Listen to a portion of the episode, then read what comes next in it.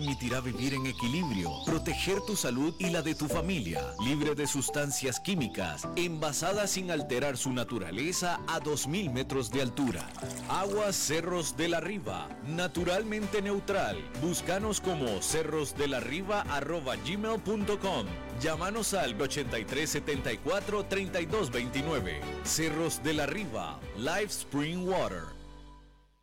CRC 89.1 Radio y Cadena Radial Costarricense no se hacen responsables por las opiniones emitidas en este programa.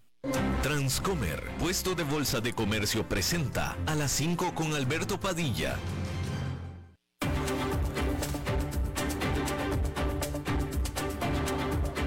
Inicia a las 5 con Alberto Padilla. Un programa diseñado con el objetivo de llevarte diariamente un tema de actualidad, acompañado siempre de reconocidos editorialistas, de lunes a viernes a las 5 de la tarde por CRC 89.1 Radio. A las 5 con Alberto Padilla. Hola, ¿qué tal? Saludos, bienvenidos a esta emisión. Muchísimas gracias por acompañarnos. Gracias por estar ahí. Yo soy Alberto Padilla y le mando cálidos saludos desde la señal y las instalaciones de CRC 89.1 Radio en San José, Costa Rica, desde donde estamos transmitiendo a todo el mundo de habla hispana en Estados Unidos a través de Americano Media, Sirius XM Radio, Canal 153 Estamos disponibles en la página de Facebook, en Facebook Live de este programa, así como también en la página o en el canal de YouTube de este programa. Estamos también disponibles en podcast, en las diferentes más importantes plataformas como Spotify, Apple Podcast, Google Podcast y otras cinco importantes plataformas más. En esta ocasión, acompañándome, tratando de controlar los incontrolables, el señor David Guerrero y también acompañándonos, como siempre, en la producción general de este programa, desde Bogotá, Colombia, el señor Mauricio Sandoval. Bien, hay que comenzar diciendo que el presidente Joe Biden de los Estados Unidos propuso una nueva legislación que le permitiera a Estados Unidos el rematar, el vender los activos confiscados a los oligarcas rusos. Y las ganancias de estas ventas serían para ser usadas para ayudar a Ucrania de acuerdo a la propuesta del presidente Joe Biden. Por supuesto que se trata de una propuesta dudosa desde muchos puntos de vista, eh, que sin embargo se espera que sea apoyada por el Congreso de eh, Washington, el cual es en su mayoría partidario de eh, el presidente de Estados Unidos, es decir, de Joe Biden, pero sin embargo no quita que tenga fuertes cuestionamientos en cuanto a su base legal y se esperaría, es ampliamente esperado, que de prosperar que el Congreso impulse esta propuesta legislativa, las propias cortes estadounidenses, el propio sistema judicial los eh, la rechace, le ponga retos legales para eh, impedir esta propuesta. Y bueno, el presidente Biden también está buscando adicionales 33 mil millones de dólares por parte de su Congreso para ayuda a Ucrania, de los cuales 20 mil millones serían para ser eh, gastados o para comprar armamento y otra asistencia militar. Mientras tanto, Alemania dijo que entrenará a soldados ucranianos para el uso de cañones que, eh, norteamericanos, cañones proveídos por los Estados Unidos. Más temprano, Alemania había aprobado la entrega de tanques antiaéreos a Ucrania. Mientras tanto, el ministro de Relaciones Exteriores de la Gran Bretaña prometió el empujar a Rusia fuera de toda Ucrania, dijo él. Y también el secretario general de las Naciones Unidas, Antonio Guterres, visitó la ciudad de Bucha, esta ciudad donde se reportaron y hay evidencias de atrocidades rusias, rusas por parte del ejército de, este, de ese país. Guterres se reunió con Vladimir Zelensky, el presidente de Ucrania en la capital de Kiev después de haber venido de Moscú de reunirse con el presidente Putin, quien por cierto lo recibió en la misma mesa de 10 metros de largo que recibió, que había recibido al presidente de Francia, Emmanuel eh, Macron. Eh, en esta postura de video que se ve francamente ridícula, con eh, una mesa de 10 metros de largo, con dos sillas, uno en cada extremo, y un líder en cada extremo. Pero francamente se ve absolutamente ridículo. Pero bueno, lo más importante es que durante la visita de Antonio Gutiérrez a Kiev, la capital de Ucrania, cayeron sobre Kiev misiles rusos. Misiles que, por cierto, no habían caído todavía desde que comenzó la invasión hace ya más de dos meses. Eh, pero se reportaron durante la estancia de Guterres en Kiev misiles rusos que cayeron sobre la capital ucraniana. Eh, Zelensky enfatizó la necesidad de, eh, mejor dicho, Guterres fue el que enfatizó la necesidad en Moscú, lo dijo con el presidente Vladimir Putin, la necesidad de establecer corredores humanitarios, particularmente para que puedan salir las personas desde la ciudad eh, puerto de Maripul. Bien, en otras noticias también de orden internacional que hay que decir que varias partes, varias áreas de Beijing, incluyendo grandes áreas residenciales, también como escuelas y eh, cuadras enteras o manzanas enteras de edificios, fueron puestos en confinamiento al estar los oficiales en esa ciudad buscando la raíz de la propagación del coronavirus que se está dando en este momento. Se reportaron 50 nuevas infecciones en la jornada del jueves en esta que es la capital de China, después de que 20 millones de pruebas eh, fueron hechas durante las primeras rondas de eh, pruebas en Beijing.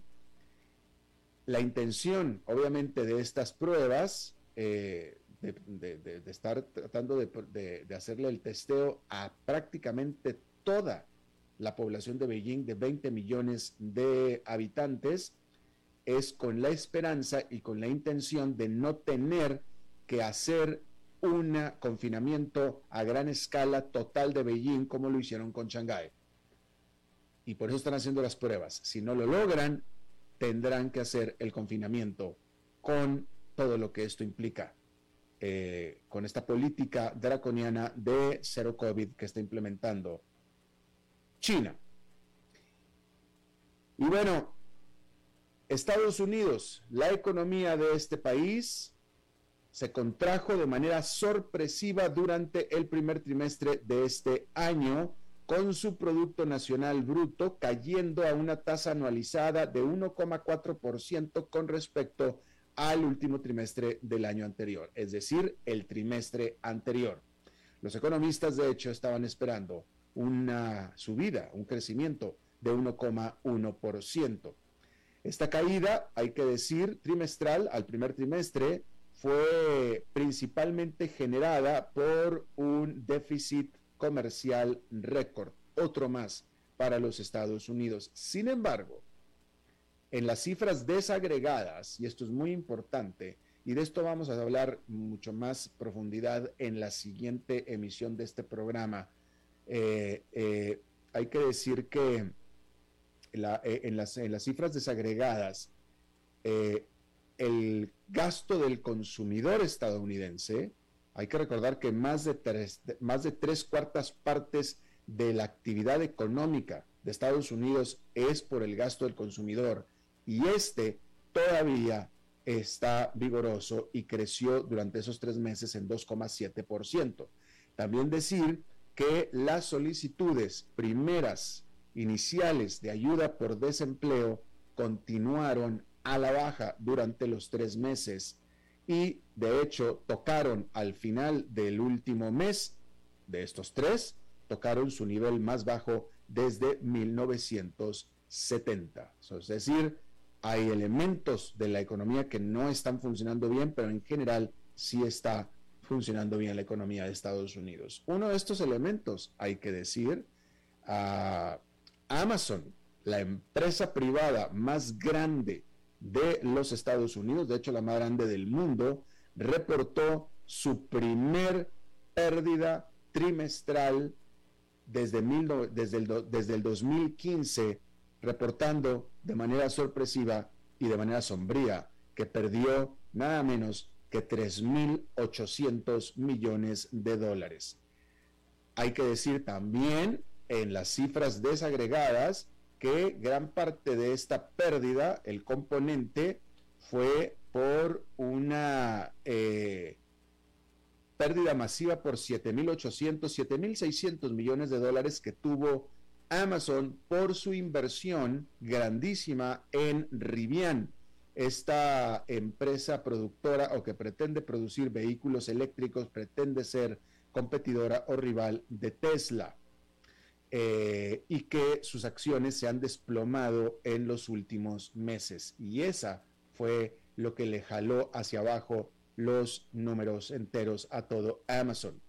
Decir que los ingresos de Amazon subieron, aunque lo hicieron en un muy modesto 7% anual, que no estaría mal. El problema es que viene de otra cifra anterior de una ganancia de 44%. Es decir, en el periodo anterior había ganado 44% en ingresos, en este nada más un 7%, lo cual es una desaceleración brutal, pero sigue creciendo. Eh, obviamente el 44% fue propulsado por los confinamientos, la gente encerrada en casa que no tenía muchas maneras de comprar como no fuera por Amazon para que se los entregaran en la casa. Y mientras tanto, otra gigante tecnológica, la Apple, es así que venció, superó los, ah, estimados de los analistas, con reportando eh, ingresos que crecieron por un 9% anual a 97.300 millones de dólares. 97.300 millones de dólares. Para que usted tenga una idea, el rescate más grande que se ha dado en la historia por parte del Fondo Monetario Internacional, el rescate a un país completo más grande que se dio fue por 55 mil millones de dólares y fue para Argentina. Argentina es una de las economías más grandes de América Latina. No es la más grande, pero es una de las más grandes. Bueno, pues Argentina no puede siquiera comenzar a pagar estos 55 mil millones de dólares de rescate para todo el país. Bueno, en un año, Apple ingresó el doble, casi el doble de esa cantidad en ingresos. Ahí lo tiene usted. Vamos a estar hablando de esto a más profundidad en la siguiente eh, en la siguiente emisión de este programa. Y bueno, allá en Nueva York esta fue una jornada positiva, hay que decir, esta jornada, la siguiente no lo va a hacer, con estos números que le acabo de dar yo de eh, Amazon, eh, le puedo adelantar que en las operaciones posteriores a la jornada del jueves, que fue cuando presentó Amazon estos resultados, las acciones se estaban desplomando de Amazon en dos dígitos, en más de 10%. Así es que esto presagia que la jornada del viernes, la última jornada bursátil de la semana, será bastante difícil para el mercado. Pero por lo pronto, en la jornada del jueves, hay que decir que fue ganadora y ganadora, pues sensiblemente. El índice industrial Dow Jones quedó con una ganancia de 1,85%, el Nasdaq Composite, con un salto de 3,06%, es quien más ha perdido este indicador. Así es que, eh, digamos que es el que tiene los movimientos más eh, violentos, ahora con un salto de 3,06%. El Standard Poor's 500 con un avance de 2,47%. Pero de nuevo, se adelanta que la jornada del viernes vaya a ser sumamente difícil. Y de hecho, luego de una espectacular corrida las acciones de Estados Unidos este año están registrando en general una espectacular caída, rompiendo el impresionante impulso generaron durante la recuperación de la pandemia del coronavirus. Y entonces, por supuesto que la gran pregunta es, ¿qué depara el resto de hasta ahora lo que es este mal año? Por lo pronto, uno de los grandes de Wall Street, Morgan Stanley, está advirtiendo a sus clientes que el Standard Poor's 500 podría entrar en un mercado en caída, en un bear market, lo que marca una pérdida del 20% desde su último pico, desde su último máximo. El banco dijo que los inversionistas tienen muy pocos lugares donde refugiarse en los mercados en este momento. Agregó que el mercado ha sido tan seleccionado que en este punto no está claro dónde se encuentra la próxima rotación. De acuerdo a nuestra experiencia, dijo el banco, cuando esto sucede, generalmente significa que el índice general está a punto de caer bruscamente, con casi todas las acciones cayendo al unísono. El SP500, que es el indicador más amplio de acciones de Estados Unidos, son 500 acciones, ha estado en un mercado alcista desde fines de marzo del 2020, cuando la Reserva Federal acudió al rescate con un apoyo sin precedentes en medio de la profunda recesión causada por el COVID-19. Pero se tambaleó cuando la Fed comenzó a subir las tasas de interés para combatir la inflación más alta en cuatro décadas. Los aumentos de precios se han visto agravados por la invasión rusa a Ucrania. Ahora, el indicador ha estado en números rojos durante tres semanas consecutivas. Actualmente, ha bajado un 10% desde los máximos históricos que se establecieron a principios de enero. Pero el SP500, que es el más amplio, no sería el primero en entrar en mercado en caída en esta ronda, porque el indicador Nasdaq Composite, muy cargado de tecnológicas, cuyas principales acciones fueron algunas de las mayores beneficiarias del repunte del COVID, cayó ya en mercado en caída desde principios de marzo, es decir, ya está al menos un 20% por debajo de su último máximo. Morgan Stanley está de acuerdo en que la inflación finalmente puede estar en su punto máximo o cerca de él. Sin embargo, el banco no ve esto como un catalizador positivo para las acciones, ya que probablemente alimentará un periodo de menor crecimiento económico, lo que afectará a las ganancias corporativas en general. Y bueno, uno de los grandes problemas que está teniendo eh, la economía del mundo es la inflación, como usted perfectamente lo sabe. En este sentido, hay que decir que Indonesia está comenzando a restringir las exportaciones de aceite de palma en una medida que podría empeorar la crisis alimentaria mundial y hacer subir los precios de cientos de productos de consumo. Usted ha escuchado hablar del aceite de palma y probablemente usted diga lo mismo que digo yo o que pensaba yo. A mí que me importa el aceite de palma si yo no cocino con aceite de palma. ¿No? Y lo más seguro es que usted que me escucha tampoco cocina con aceite de palma. Pero sin embargo hay que decir que Indonesia, este país del sudeste asiático, a partir de este jueves, suspendió las exportaciones de aceite de cocina y las materias primas utilizadas para fabricarlo, en un intento por asegurar los suministros para su mercado doméstico. El problema es que Indonesia es el mayor productor mundial de aceite de palma y el aceite de palma es un ingrediente común que se encuentra en muchos alimentos cosméticos y artículos para el hogar de todo el mundo. De hecho, la ONG WWF, es decir, World Wide Food, estima que se utiliza el aceite de palma en casi el 50% de todos los productos envasados en los supermercados. Es decir, que a menos que usted sea un vegetariano o un vegano, y probablemente aún así, la mitad de lo que usted tiene en su alacena contiene aceite de palma. El sorpresivo anuncio de la semana pasada hizo que los precios de las materias primas, de la materia prima, mejor dicho, se disparara. Los futuros de aceite de palma crudo en Malasia, que es un punto de referencia mundial, subieron casi un 7%. Ahora, el mercado está compitiendo para digerir el impacto. La regulación firmada el miércoles en Indonesia tiene un alcance amplio según los analistas de Goldman Sachs. Si bien se especuló que podría ser más limitado, en última instancia, es probable que cubra alrededor del 90% de todas las exportaciones de aceite de palma de Indonesia, dijo Goldman Sachs. Los precios del aceite de palma ya estaban bajo presión después de la invasión rusa de Ucrania, ya que los mercados se apresuraron a encontrar alternativas a los envíos de aceite de girasol atrapados en los puertos ucranianos del Mar Negro. Y esa alternativa era el aceite de palma, lo que comenzó a subir los precios en Indonesia. Y por eso el gobierno de Indonesia está tratando de proteger a sus ciudadanos de estos incrementos de precio. La prohibición de exportación de, Indonesia se espera empeore los precios de productos en todo el mundo como el aceite de cocina en general, recordemos que lo del aceite de girasol de Ucrania ya venía afectando a los demás aceites, entre ellos de palma, quitan el de palma del mercado, pues entonces el resto de los aceites de cocina se van a eh, encarecer, pero también los fideos instantáneos, la sopa maruchan, los refrigerios en general, productos horneados, la margarina, entre otros más.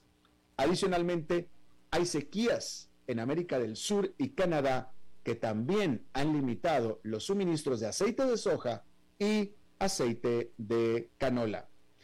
En este sentido, déjame le digo que la gigante alimentaria Unilever, eh, que hace todo tipo también de alimentos, dijo que está aumentando sus precios de todas sus líneas de productos en un más de 8% para el primer trimestre del 2022, eh, o que subió un 8% durante el primer trimestre de este año. Y esto le redujo la demanda de muchos de sus productos. Y por eso también advirtió que la inflación se acelerará durante la segunda mitad del año. Por lo pronto, ya aumentó en más de 8% durante los primeros tres meses. Sus productos se han dejado de vender en medida importante, pero espera que siga subiendo la inflación durante el año. Y obviamente una noticia como la de Indonesia ayudará a que este pronóstico se cumpla.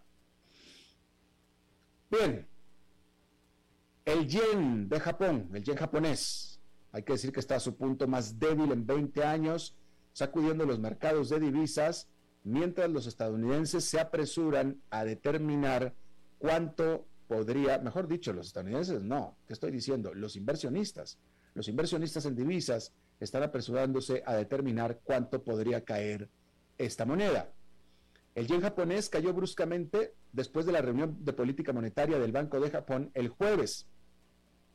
La última vez que se negoció fue a más de 130 frente al dólar estadounidense, que es su peor nivel desde el 2002. La moneda se ha desplomado más de un 13% frente al dólar desde principios de este año. La divergencia ha sido alimentada por una diferencia en la estrategia del Banco Central. En los Estados Unidos, la Reserva Federal está en proceso de retirar el apoyo a la economía para combatir la inflación más alta en décadas, pero el Banco de Japón tiene un problema muy diferente. Al respecto, el banco ING dijo que cuando el Banco de Japón se reunió el jueves, indicó claramente que no está listo para poner fin a su política de relajación, ya que su objetivo de inflación aún está lejos. Es decir, que Japón no tiene inflación, sino todo lo contrario.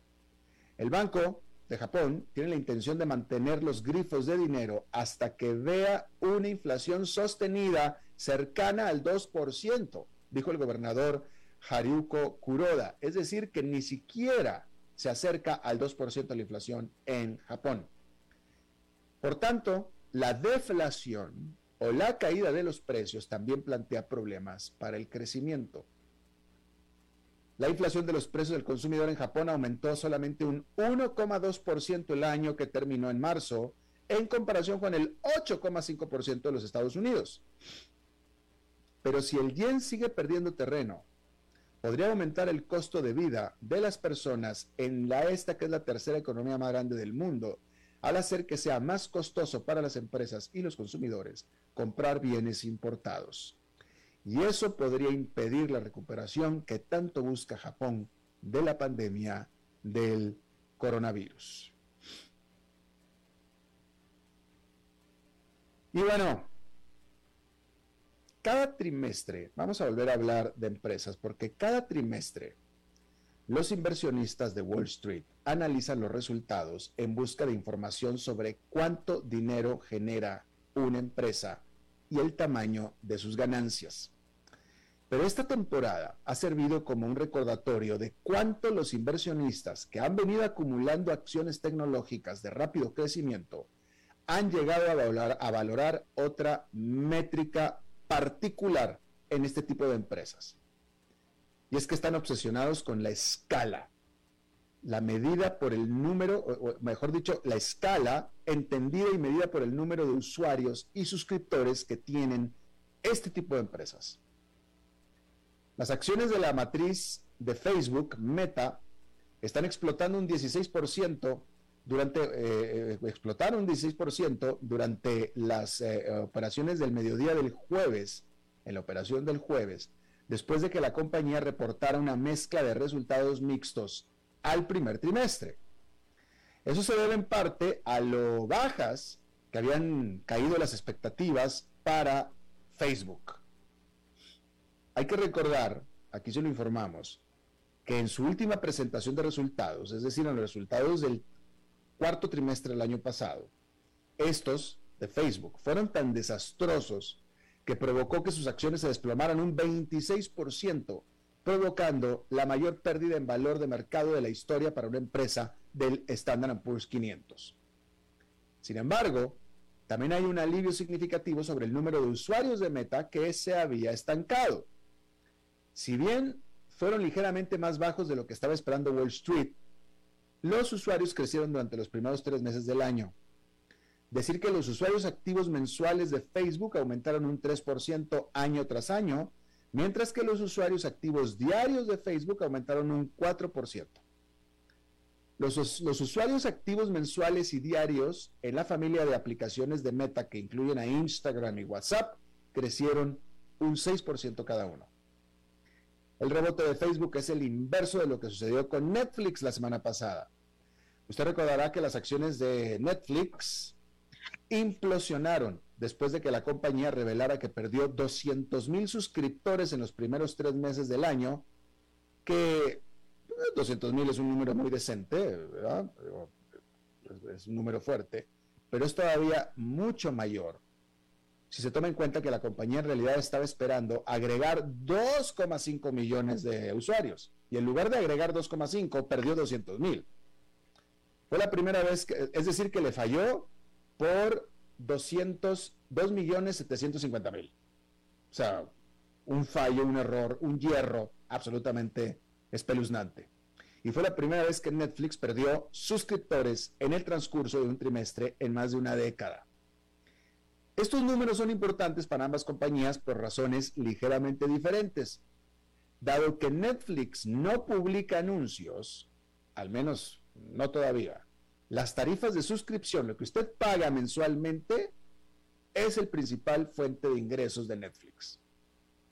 Eso que usted paga mensualmente por Netflix, ese es el único ingreso que tiene Netflix, multiplicado por todos los millones de suscriptores.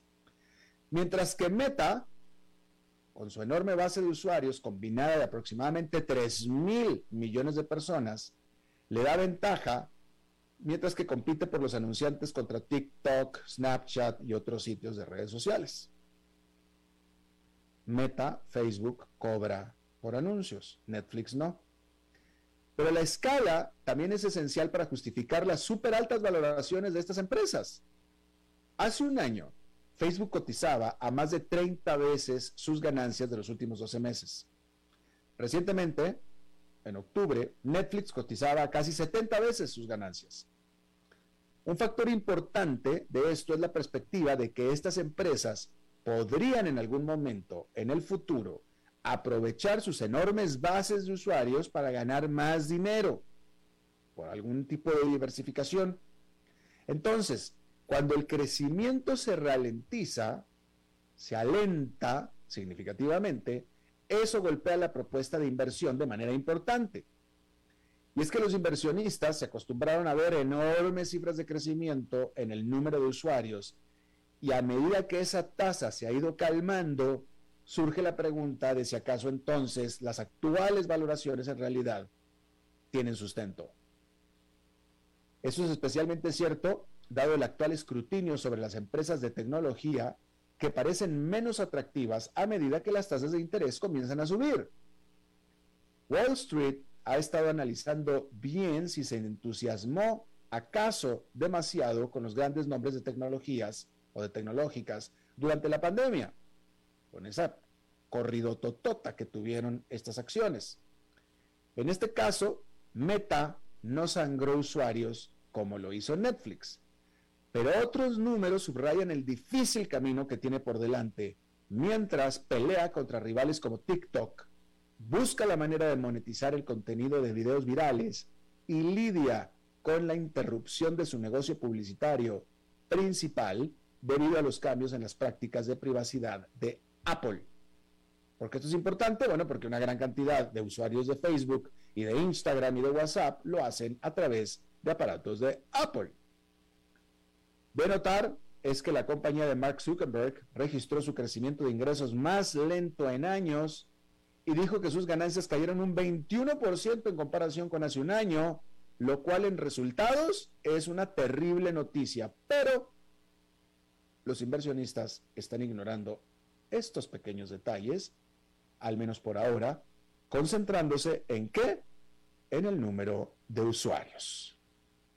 Ahí lo tiene usted. Vamos a hacer una pausa y regresamos con esta entrevista de hoy. A las 5 con Alberto Padilla, por CRC 89.1 Radio. El valor en la ética incluye no tener miedo de lo que se dice y a quién se le dice, sin importar las consecuencias o represalias que puedan sobrevenir. Entre los valores éticos más relevantes se pueden mencionar justicia, libertad, respeto, responsabilidad, integridad, lealtad, honestidad y equidad. Los valores éticos se adquieren durante el desarrollo individual de cada ser humano en el entorno familiar, social, escolar e inclusive a través de los medios de comunicación. Solo si lo público y lo privado caminamos en positivo y con valores, Costa Rica saldrá adelante. Un mensaje de la Cámara Nacional de Radiodifusión, Canara.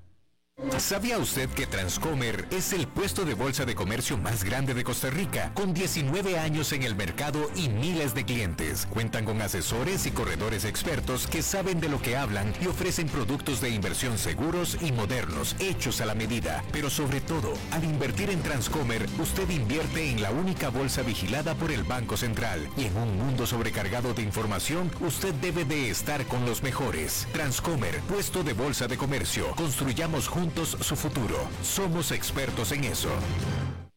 Desde los verdes bosques de nuestra montaña nos llega agua Cerros de la Riva, agua fresca de manantial que te permitirá vivir en equilibrio, proteger tu salud y la de tu familia, libre de sustancias químicas, envasada sin alterar su naturaleza a 2.000 metros de altura. Agua Cerros de la Riva, naturalmente neutral. Búscanos como cerrosdelarriba.gmail.com. Llámanos al 8374 3229. Cerros de la Riva, Live Spring Water.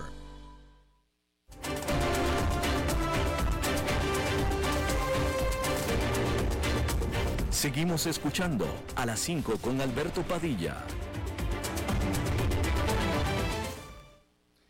Muchas gracias por continuar con nosotros. La semana pasada, varios medios importantes de noticias del mundo estaban eh, eh, eh, explicando, reportando cómo Rusia en realidad seguiría o sigue exportando petróleo casi de manera normal. Esto es importante porque el mayor negocio de Rusia, el mayor exportación de Rusia por mucho, es precisamente el petróleo. Eh, y por tanto entonces pondría en tela de duda, en tela de juicio, la efectividad de las sanciones que se le han aplicado a Rusia que no tiene nada que ver con el petróleo, ¿no? Eso es por un lado. Y esta semana, como se lo informamos aquí puntualmente, Rusia decidió cortarle el gas, por lo pronto, a dos primeros países, a Bulgaria y a eh, eh, Polonia. Y bueno, no podemos estar hablando de estos temas sin cruzarlos y hablar de esto con nuestro experto invitado en temas petroleros desde la capital petrolera de Occidente, que es Houston. Jaime Brito, buen amigo, eh, Él, está, él trabaja para esta empresa consultora de empresas petroleras, Strata Advisors. Jaime, muchísimas gracias. Te mando un eh, saludo, un abrazo. Hola Alberto, un gran placer estar contigo. Muchas gracias por invitarme. Gracias. ¿Tú nos puedes corroborar, corroborar que en la práctica Rusia está exportando petróleo de manera prácticamente regular? Eh, la respuesta es sí y no. Ok. Porque lo que implica es que si está sacando volumen, si hay exportaciones, eh, no a los mismos destinos, entonces no es así como tan regular como digamos. Mm. Porque en lugar de que llegue a, Italia, a Francia, a España, está llegando un buen volumen a la India, por ejemplo, etcétera. Y no al mismo precio, porque como mucha gente no quiere meterse con ellos, lo han tenido que descontar bastante. Pero sí está recibiendo cargamentos, bueno, sí está vendiendo cargamentos y sí está recibiendo dinero por toda su producción. Y este dinero, deberemos de asumir, es en dólares.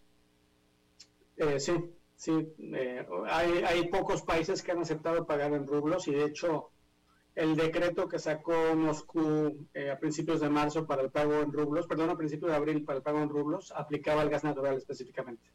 Ya. pero esto aparte también, Jaime, es un, contexto en el que el precio internacional del petróleo ha caído.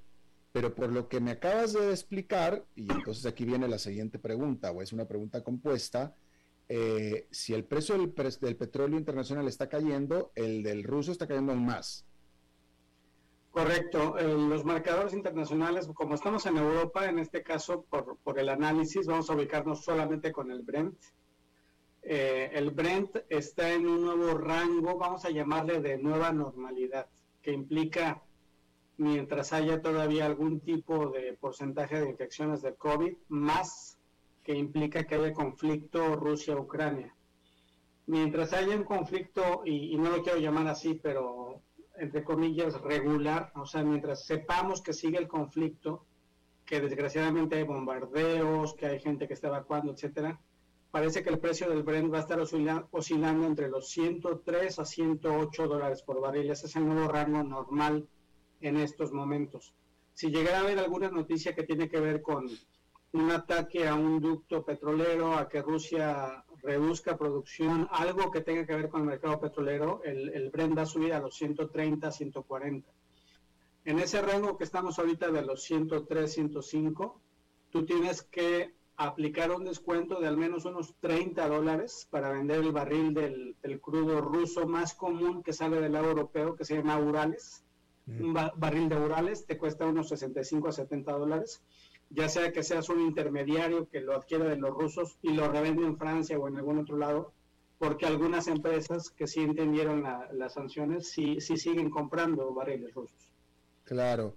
Eh, de todos modos, de todos modos, con este descuento de 30 dólares eh, sobre el precio del Brent, sigue siendo un precio alto en términos históricos para Rusia y bueno, porque digo, en, algún tiempo Rusia tuvo que haber estado vendiendo su petróleo en 15, 20 dólares, ¿no? Y ahora lo está vendiendo en 70, 80. Pero la pregunta es, a estos precios, con este descuento sobre el Brent, ¿es viable para eh, Rusia? ¿Es, sigue, ¿Sigue entrando dinero a raudales para sostener la economía? Sí, definitivamente. Mira, eh, poquito antes de que empezara la pandemia, por ahí del 2018-19, todavía estaban los costos de producción más o menos en unos 7 a 8 dólares por barril en el Medio Oriente.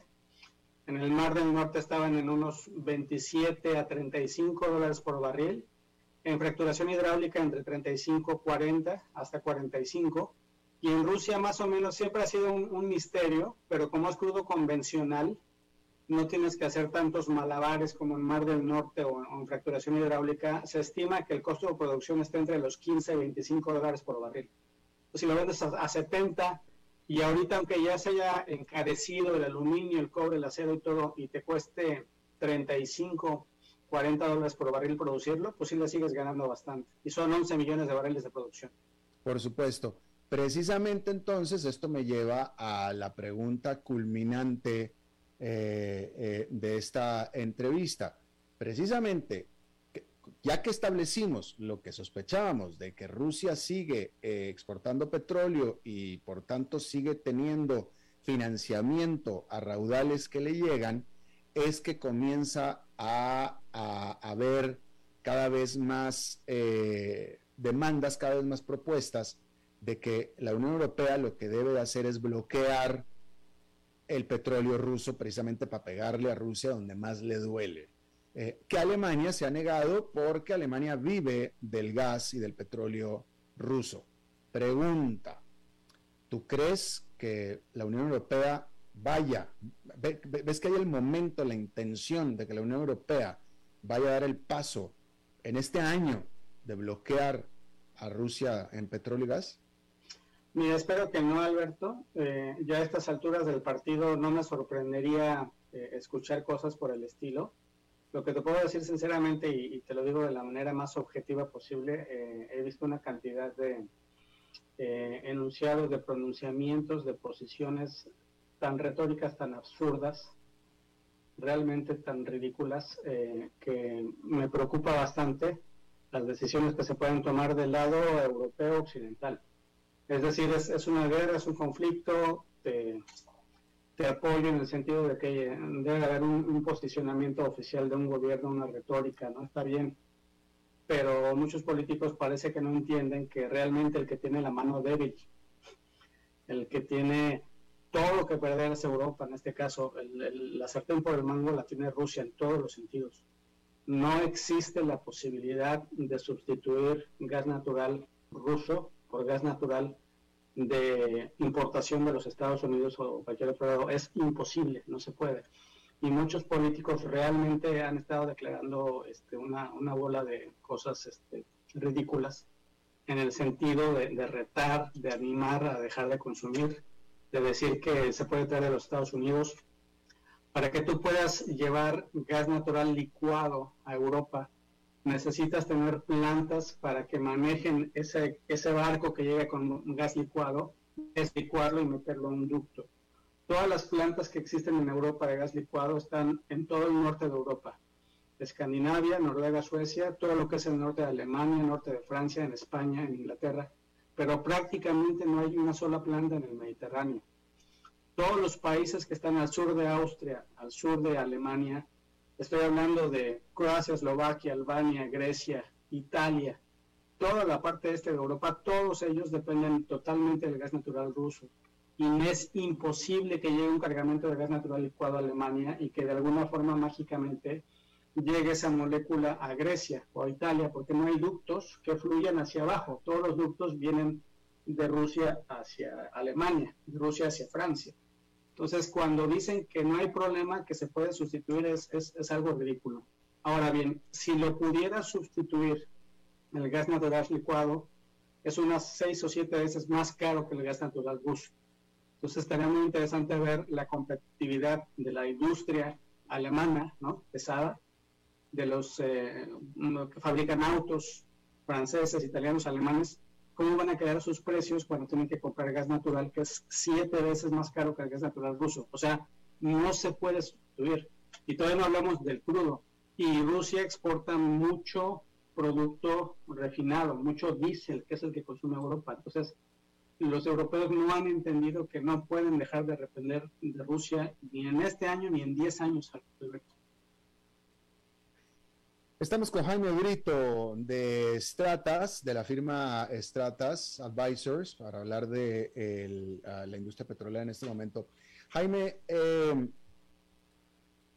eh, bueno, pues ya fuiste muy elocuente y muy claro con la explicación que diste sobre la necesidad eh, que tiene la Unión Europea del petróleo y del gas ruso. ¿Qué va a pasar con Polonia y Bulgaria? Polonia y Bulgaria ya en teoría ya les cortaron el gas, y ya dijeron, ok, ni modo, no la vamos a tener que tragar. Como dicen en Costa Rica, nos comemos la bronca. ¿Se van a poder comer esa bronca? Pues su población va a tener que, ¿no? Por la retórica de los políticos, eh, lo que están diciendo los políticos es, yo prefiero que mi población eh, no pudiera tener acceso a calefacción o no, o no la, o la industria no pudiera tener acceso al gas natural para sus procesos o, todo lo que significa la cadena de suministro completa. El gas natural se usa en, varios lados, incluso en transportación en varios lados. Entonces, eso es lo que están implicando. Eh, por ejemplo, a mí me gustaría contrastar el hecho de que países como Austria y Hungría sí aceptaron ya hacer los pagos en, rublos, entre otros. Entonces, si un país como Austria acepta hacer pagos en rublos, imagínate, ¿no? La, la posición tan pragmática, o sea, una cosa es que condenes tú eh, la invasión o todo lo que tú quieras comentar alrededor del conflicto armado. Y otra cosa es que digas, eh, yo le voy a pedir a mi población que deje de, calentarse en el invierno, ¿no? Lo único que tiene que hacer Rusia es extender esto de aquí a diciembre, enero, y, va a tener a Europa hincada, desgraciadamente. Así está el balance de, de la energía. Eh, me vas a perdonar, pero yo, yo no había leído esto que me acabas de decir tú aquí. ¿Tú me estás confirmando oficialmente que Austria y otro país que mencionaste también vecino? Hungría. Hungría, Austria, Austria y Hungría, ¿ya aceptaron pagar en rublos? Sí, gas natural, sí. Gas natural. entonces, ¿no te parece que sea cierto lo que dice Bulgaria y Polonia, que con lo que les van a mandar de Qatar van a poder subsistir y van a salir adelante? No, Alberto, en primera, ¿dónde va a entrar ese, ese gas, no? O sea, ¿dónde está el ducto que viene de Medio Oriente a, mm. Polonia, no? Y después, ¿dónde va a llegar el barco de gas natural? ¿Y dónde está el mm. ducto que conecte? No, no hay logística para eso. De acuerdo. Eh, ¿Entretenerías la idea, entretendrías la idea o aceptarías que, ok, queda claro que en este momento no puede hacer nada la Unión Europea, entretendrías la idea de que empieza un cambio de paradigma y que ya la Unión Europea efectiva y de manera práctica va a empezar a buscar la manera de independizarse de Rusia, aunque por lo pronto tengan que eh, eh, eh, depender de Rusia, pero construyendo estas plantas, construyendo otras, otras alternativas, etcétera, para dejar de depender de Rusia en los próximos años? Yo creo que definitivamente ya estaba ese esquema de pensamiento desde hace unos 10 años mínimo en toda Europa, o sea, la, famosísima transición energética, independientemente de que hubiera habido invasión o no, eh, es, eh, Europa es la región que más lo ha presionado, ¿no? Y aquí también ha sido otra ola de preocupación para un servidor, porque realmente los políticos han fijado arbitrariamente fechas o, o porcentajes de reducción, llámale como gustes, ¿no? De reducción de emisiones, de reducción de los gases de efecto invernadero, de reducir la huella de carbono, etcétera, de reducir la, contaminación en general, pero eh, todo lo que han definido en, deseos, en porcentajes, no está respaldado por lógica, por logística y por tecnología. Por ejemplo, este, tú vas a dejar de consumir diésel o hidrocarburos en general y dices, bueno, mi respuesta va a ser biocombustibles, que incluye biomasa, que está muy fuerte el discurso en Europa, y energía solar y, del viento también.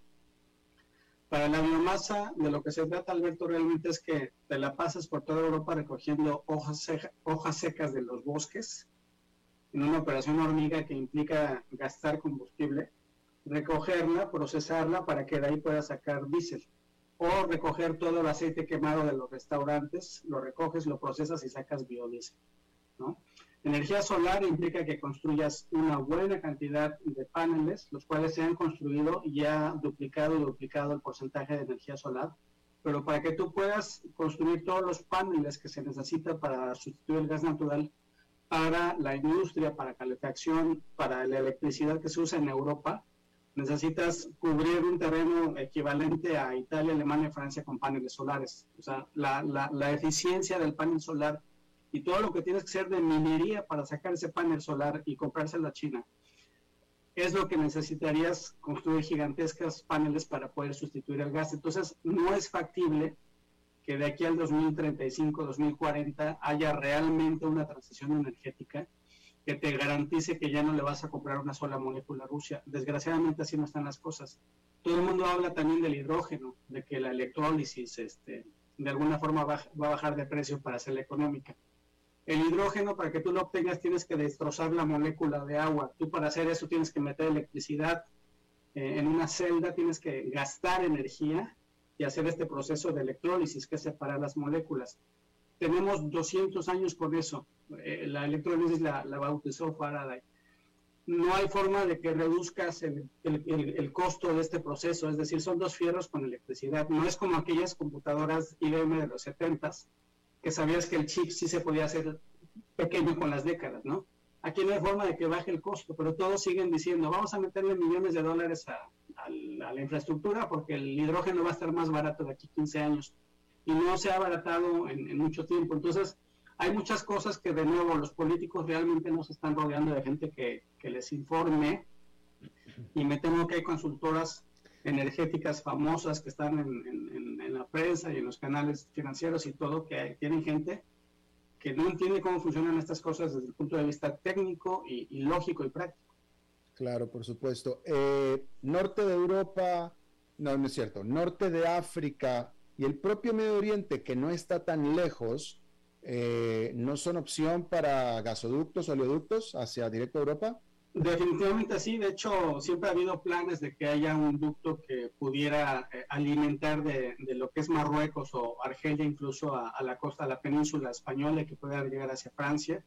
Eh, Israel en los últimos cinco años pudo desarrollar un ducto que transporta petróleo, no, no tiene nada que ver con gas natural, pero que transporta del Medio Oriente hacia el Mediterráneo. O sea, sí ha habido infraestructura, y desde luego que podría haber infraestructura para meter un ducto desde Arabia Saudita misma hasta Alemania. La cosa es que esto lleva tiempo, ¿no? Mm, y el chiste es que lo puedas construir y que puedas atravesar sin ningún problema Jordania, eh, Israel, ¿no? Eh, si fuera necesario Irak o Irán, Kazajistán, Eslovaquia, Bielorrusia para llegar a Polonia, ¿no? O sea, hay, hay cuestiones ahí territoriales que habría que sortear, ¿no? Claro, por supuesto. Y por el otro lado está el nuevo ducto lleno, listo, nuevecito de paquete, como dicen por ahí, el Nord Stream 2, que desde que salió Angela Merkel no se pudo aprobar de parte de Alemania y este ha sido una de las de las eh, fichas de negociación. De hecho, desde mi punto de vista, por ahí comenzó todo el conflicto. Desde los últimos años y medio, que ya venía el nuevo ducto que conectaba Rusia con Alemania, y había un cabildeo gigantesco de Estados Unidos, incluso del mismo Donald Trump, pidiendo a Alemania que no acepte el volumen que iba a llegar de parte de Rusia, porque Estados Unidos quería llegar a Alemania con barcos de gas LNG, pero de nuevo es mucho más caro, a Alemania no le conviene.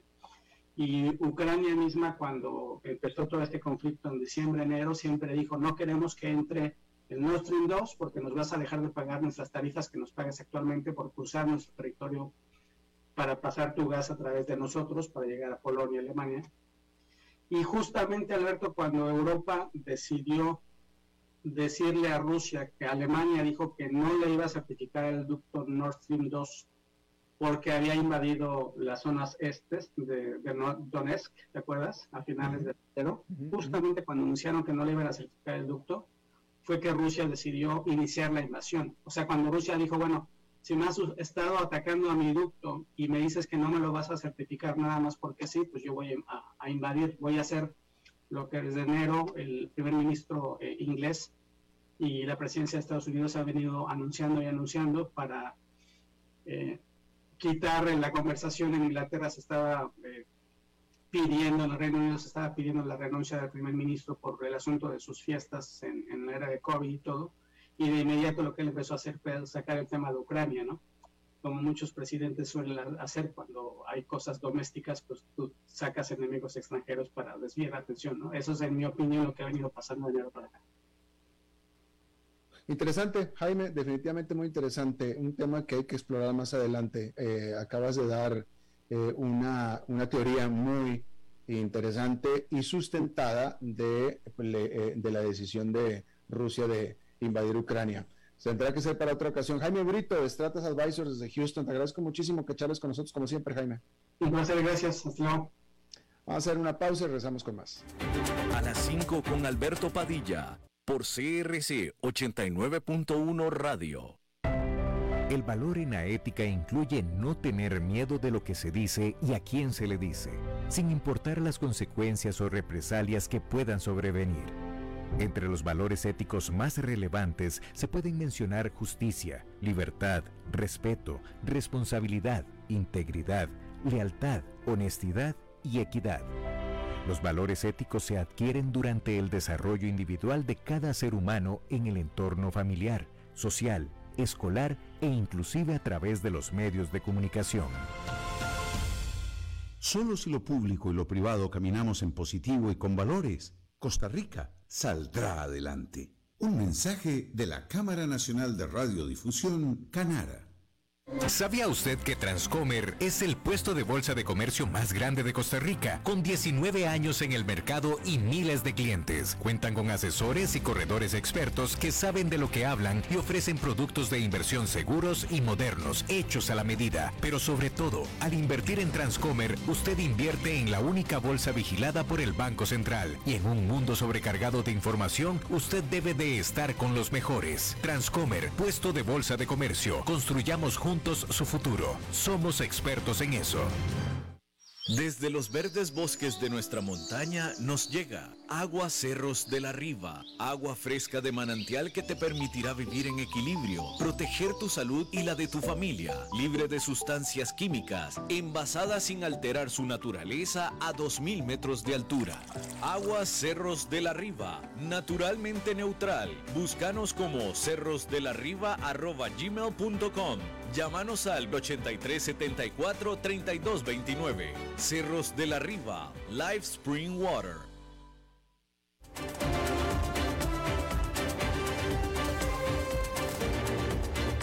Seguimos escuchando a las 5 con Alberto Padilla. Bueno, como cada semana, vámonos rápidamente. Tenemos la visita del señor Dado, del señor Enfadado. Don Enfa, ¿cómo está usted? Bien, Valencia, ¿cómo estás tú? Muy bien, señor, muy bien, afortunadamente. Y bueno, ¿dónde estás? Estoy en el lugar indicado para estar, mi querido señor Dado. Bueno, no le voy a hacer más preguntas, usted siempre con su halo de misterio, que mejor lo dejamos ahí, ¿no? Pero bueno, este, más o menos te voy adelantando lo que hoy me tiene con las bolas al plato, porque bueno, uno creía que esto de Elon Musk comprando Twitter iba a descomprimir mucho esta presión que hay a nivel político en Estados Unidos, sobre todo en las redes sociales, que es la presión que viene del lado del surdaje a favor de, censurar, de cancelar, y bueno, lo de Elon Musk comprando Twitter fue una, qué sé yo, eh, una bocanada de aire fresco Twitter de pronto la percepción que yo tuve y veo que otra gente tiene que volvió a ser eh, divertido, eh, como es para lo que nació Twitter, ¿no? Pero bueno, no, ahora, no por casualidad, eh, el gobierno de Joe Biden, a pocos días de que Elon Musk comprara Twitter, anunció y ya implementó el Ministerio de la Verdad, ¿no? En el ámbito del Departamento de Homeland Security. Entonces, esta, este organismo se llama, creo que formalmente, el panel contra la desinformación, ¿no? Entonces, eh, la jefa del panel, la titular del panel es una mujer muy identificada con la zurda, eh, dicen que es especialista en combatir desinformación, em, pero bueno, eh, no ha sido bien recibido porque en el pasado parece que ella tuvo expresiones precisamente que se amigaban más con la desinformación que con la información, ¿no? Y bueno, para rematar, Alberto, que a lo mejor ya lo comentaste en tu programa, no te pude escuchar antes, Estados Unidos en el primer trimestre hoy se anunció que tuvo su Producto Interno Bruto se encogió un 1.4%. Vamos a ver qué pasa en el próximo trimestre porque si hay también un, crecimiento negativo del Producto Interno Bruto, ya estamos, todos los especialistas dicen que eso ya es recesión, pero Estados Unidos lograría la hazaña de tener eh, altas tasas de inflación, más recesión, que se conoce en la jerga como esta inflación, bueno, Joe Biden lo hizo, querido. O sea, no, no tiene una sola noticia positiva, señor Dado. ¿Qué, qué noticia positiva crees que tenga, boludo? Bueno, pues pregunto yo, yo pregunto, a mí me, me, me, me, entristece que esté de mal humor. No, bueno, es que así están las cosas, querido. Bueno, bueno, pues qué pena. Este, espero que la próxima semana lo encontremos en mejor talante, señor Dado. Bueno, bueno, digo que vos sigas así, ¿no? Con ese círculo de misterio que tanto te identifica, ¿no? Que la sigas pasando bien, querido. Muchas gracias, señor se lo agradezco mucho. Le mando un abrazo. Igualmente, saludos a la audiencia. Bueno, pues eso es todo lo que tenemos por esta emisión. Muchísimas gracias por habernos acompañado. Eh, espero que termine su día en buena nota, en buen tono y nosotros nos reencontramos en la próxima. Que la pase muy bien.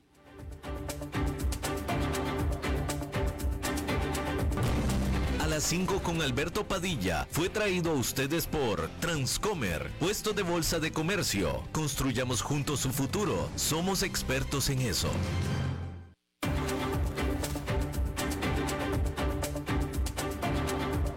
Concluye a las 5 con Alberto Padilla.